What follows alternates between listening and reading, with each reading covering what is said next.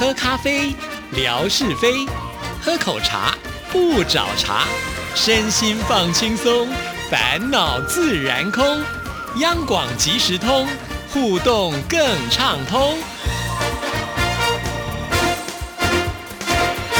亲爱的听众朋友，大家好，欢迎收听今天的央广即时通，我是谭志毅。今天又到了吓你一跳的单元，有请我们的志平哥出场。志平您好，比嘎比嘎比嘎比嘎，今天怎么这么可爱呀？很可爱吗？我觉得像皮卡丘的爸爸 或者是阿公来打招呼了。哎，皮卡丘真的是很红哎，对我记得我很小的时候，大概就有看到皮卡丘，就没有想到现在升级了，对不对？就是每一个人在手上就会玩那个宝可梦，，对，而且现在皮卡丘也演电影了，是你记得你小时候几岁呢？皮卡丘不太。记得。，对，我的题目有陷阱，小心回答哦。我 当然知道你没看到，我回答的多么安全啊！不太记得，呃 是的，是的，居然这样回避啊！我大概是小学，嗯，没有，你大学的时候，你干嘛要自己？挖坑自己跳？还讲了一个小学，我听到就吓一跳，他哪有那么久啊？没有了，没有。大学的时候好像看到有人玩这个东西，哦是对这个我先报一下这个我儿子的料好嗯了。我跟你讲哦，皮卡丘啊，这么多的宝贝里面，我儿子大概我随便指哪个这个图形给他看，他大概就可以背得出来哦，这只叫什么，然后它是什么属性，然后呢，它怎么去攻击，它的绝招、大招、小招有什么，他都可以告诉我。如果大学有这样的科系的话，他大概可以念榜首。真的，如果考试要考这个，他每一次都一百分。哇，对啊，可是就不考。现在很难说哦，现在也有那种设计电玩的科系，哎，对对对对对对我儿子就想去念这个科系，那很好啊，嗯。要让他继续玩吧。但考不考得上啊，是个问题呀、好，那我们今天的话题跟这个有关联吗？当然有，当然有。呃，这个一开始就铺这个梗，就是告诉大家皮卡丘啊这样一个宝可梦阿贝啊，他这个备受瞩目。其实我注意他很久了。从他这个只有十七只手机的时候，到现在他已经进化到他手上有四十五只手机，同时去玩宝可梦。哦，这个新闻我知道，就在台湾有一个差不多七十多岁的老先生，对不对？他退休没事做，然后呢，嗯他就开始玩这个宝可梦的游戏。是那我们一个人只有一只手机，他觉得不过瘾，嗯所以他一个人呢就呃做了十七只的这个手机的一个脚踏车吧，嗯然后把那个屏幕呢全部放在前面。是哇，真的是很厉害！因为我觉得这游戏比较特别的是，一般的线上游戏你可能是坐在家里面玩，那这个游戏它就是鼓励你要走到外面去。我记得，呃，三年前，呃，这个宝可梦刚刚在全球问世的时候，还呃造成更多的轰动。那时候更多人玩，对啊，然后有一些呃，就是自闭症的家长，他们非常感谢任天堂推出宝可梦这样的游戏，然后呢，让他们的也许身体有不方便的啊、这个孩子，或者说是有自闭症的孩子，他们甚至于非常执着的愿意走出户外去抓宝可梦的宝贝，这让他们很感动，也很高兴。是，嗯，那可是历经了三年，这个游戏居然呢还是很受欢迎哎。，对，还是很受欢迎。就是有一些人就不玩了，因为他觉得不好玩，没没有意思，因为他懒得走路。事实上，事实上，真的还是很多人在对，听说夏志平就是忠实粉丝啊。是，今天我们这一整集都来讲宝可梦。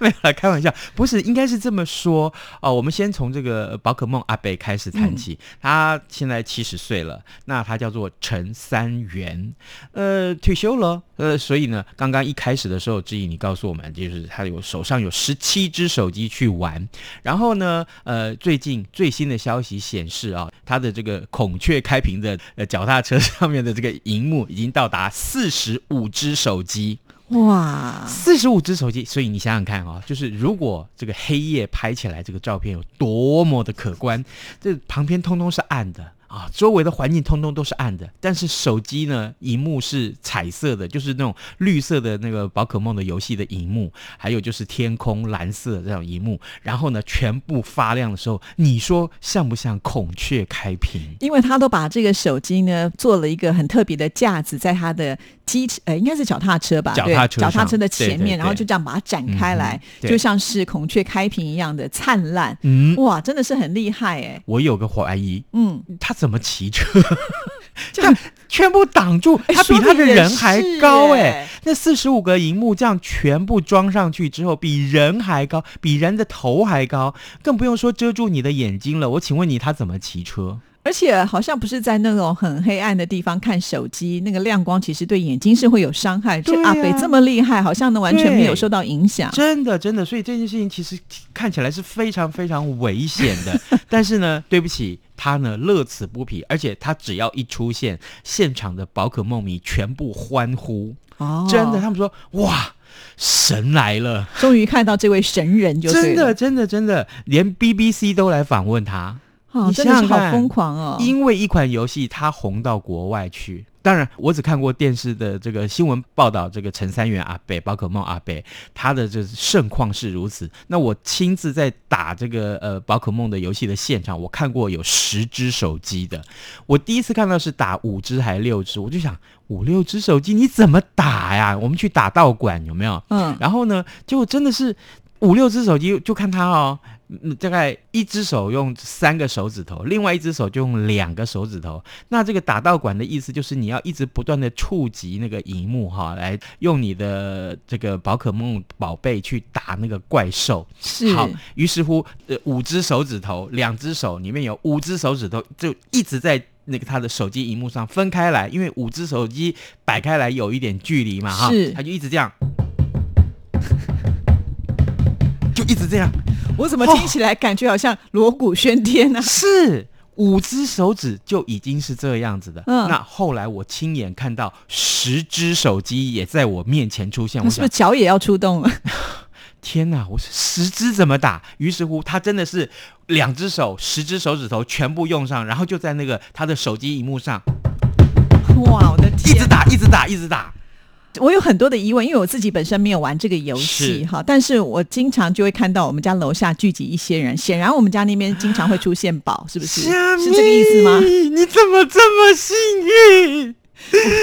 你如果我们家有道馆的话，那我每天就不用到处打道馆了，我就守在我们家就可以赚钱了。所以我很好奇啊，因为常常出现这些人的时候，不一定是那个放假时间。嗯那这些人，第一个他们怎么知道随时都能够掌握说这个怪兽它出现了，或者是他要去抓这个宝？嗯第二个是呢，就是为什么他们就可以很清楚马上到这个地方来玩，嗯然后速度很快哦，你一眨眼人又散掉了，对，所以还有时间上的限制，对不对？是这个问题要由专业的宝可梦玩家来回答您。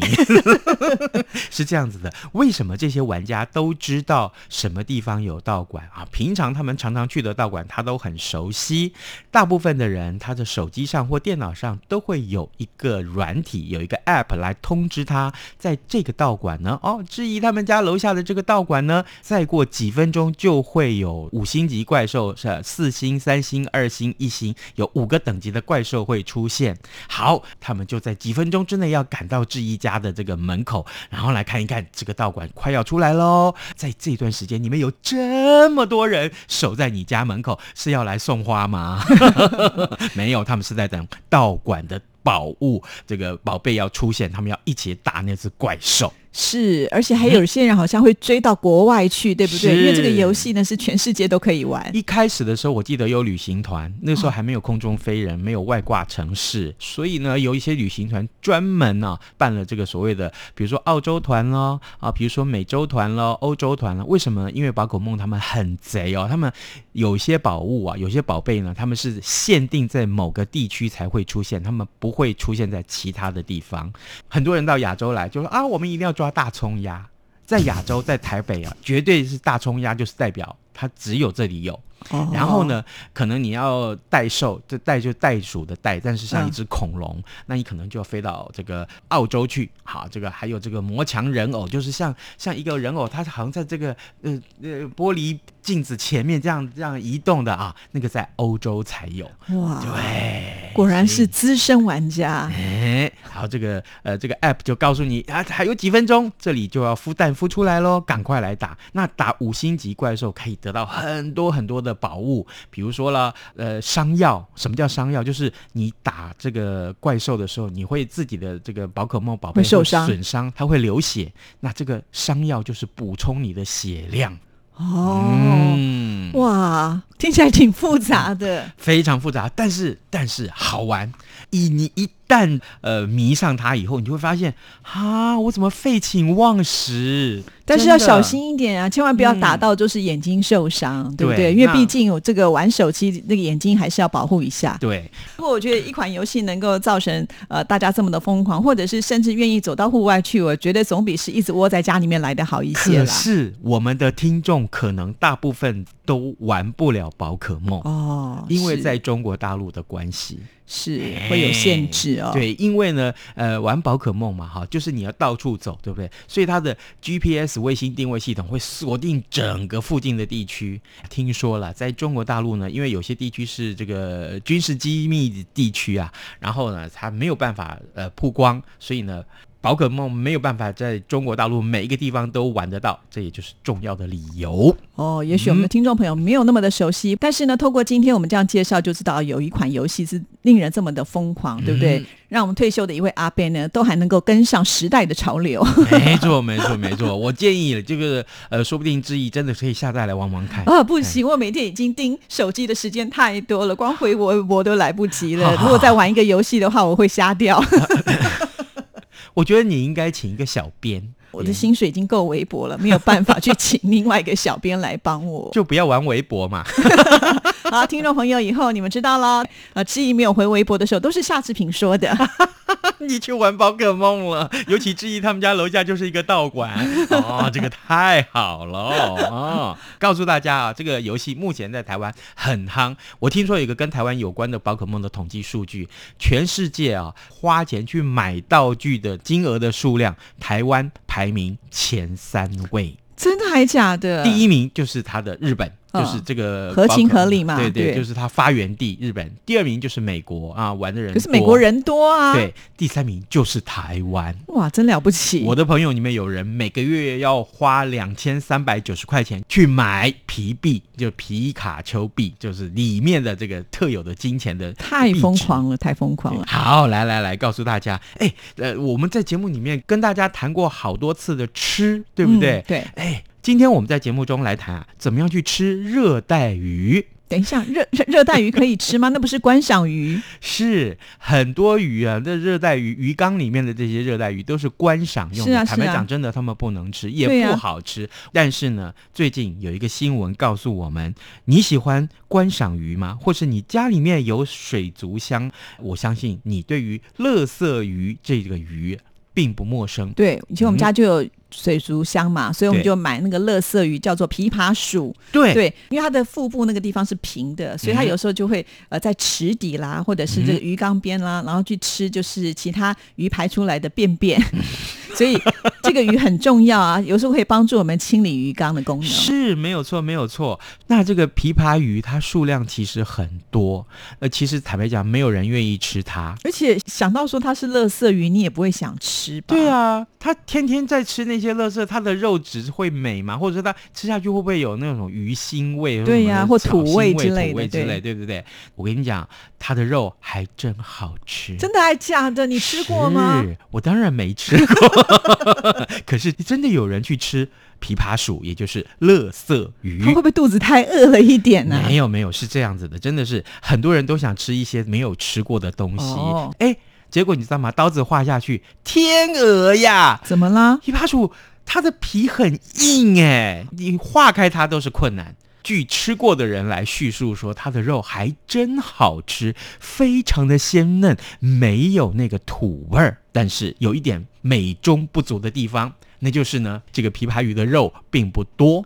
哦，因为它的皮很厚嘛，是对？你看到它那么大只啊，有的琵琶鱼真的是很大，它越吃越大哦。，对对，对很大，而且它长得快。买回来就是小小条，后来它越来越大，越来越大。所以啊，有些人就说，那我们来研究一下它的吃法。好学如夏志平为大家准备了一下它的吃法。它呢调味腌制、煎、煮都可以。啊，嗯。这么厉害，没有什么肉还可以煎煮，是真的啊，真的就是你可能一次要多吃个几条吧，对对，就是一次能够宰杀个四五十条，肉会比较多一点。拜托，我觉得太辛苦了一点吧。是啊，后来还有人把这个琵琶鱼拿来做鱼丸，哎，听说肉质也不错，这鱼丸很有嚼劲。嗯。哇，原来他的做法这么多，但是我觉得是会不会太麻烦了一点？它的肉既然不多的话，还是就不要吃它了吧。不是，重点是除了麻烦之外，谁会想要吃外形这么可爱的鱼？有些那种小小的粉红色的这个枇杷树，其实很可爱耶。那是怎样下去油炸吗？对啊嘎嘣嘎嘣吗？这个就让我们想到，不会想要去吃什么热带鱼，因为观赏鱼一般来讲，我们就觉得它就是拿来观赏用的嘛，嗯怎么会想要来吃它？我觉得这个是人很奇怪，就是总是喜欢去尝试一些奇奇怪怪的事情。没错，没错，没错。好，接下来我们再看另外一则新闻。呃，纽西兰有一只小企鹅，它日前为了觅食，哎，你知道它走了多远的路吗？它呢走了两千五百公里的路。他的腿不是短短的，可以走这么远啊？哎，这件事情告诉我们，范崇光，你也可以去参加路跑。没有，范崇光其实比我高哎，我有什么资格笑他腿短？对不对？哦我只能笑比我矮的人。我我我就比你矮耶，哦，不是，我不是在说你。那你在说谁？嗯，我我要说了他的名字，我就要被 fire 了。没有了，这段一定要把它剪掉哦，不然你不能害我。是是是，以后就没有人来做这个单元也不行，我一定会保护你的。好，这个小企鹅走了两千五百公里。在纽西兰，然后他抵达了澳洲啊，这个这个累瘫在墨尔本的这个肯尼特河上面，结果被人发现了，哎，结果是送到这个墨尔本的动物园去。当时这只企鹅严重的营养不良，不过呢，在经过园方照料之后，恢复了健康。你目前已经把它放回大海去了。但是他们怎么知道这只企鹅可以走这么远啊？哎，企企鹅应该是在南纽西兰哦在对南边，哦对对对，所以会在那个地方发现，其实是非常奇怪。想说，这不会有人刻意要运过来吧？那当然是他走过来的喽，还走了两千五百公里，天鹅啊！我是会为了寻找美食走远一点，这个我愿意了，真的。但是我不是企鹅呀，对，而且它而且好可爱，就走到最后已经营养不良。我觉得这个。这个我觉得挺有意思的。没错，没错。那你知道吗？根据这个报道告诉我们，受难的企鹅是在纽西兰生存的这个峡湾企鹅，哦，它呢专是属这边的企鹅。它是世界自然保护联盟列为濒危的物种。那目前全世界只剩下四千只到五千六百只左右，而且它的数量还一直不断的在减少。但是看到这只小企鹅这么的坚强的意志，我想应该灭绝不容易了吧？这个企鹅啊，这个慢慢恢复的时候，最让人家震惊的是，它嗯每天啊、可以吃掉它的体重百分之二十到百分之二十五的这个量的这个食物。哦，对挺能吃的。也就是说，比如说像现在，假定说我八十公斤，好，夏志平现在八十公斤的话，我是说的话哦，不是说我现在就是八十。然后呢，相当于我如果每天要吃这个量百分之二十到二十五的话，那么每天我会吃二十公斤的食物，哇，你就可想而知多少。那应该很快它就长得很大了吧？我以为你要说哇，那这样子夏志平你一下就变得很胖很胖了。不会欸，我不能得罪你，以后你不来，我们就少一个来宾了。我不会，我不会不来，我多爱上这个节目啊！我喜欢大家，这样真情的告白有没有可以博得一点点收听率？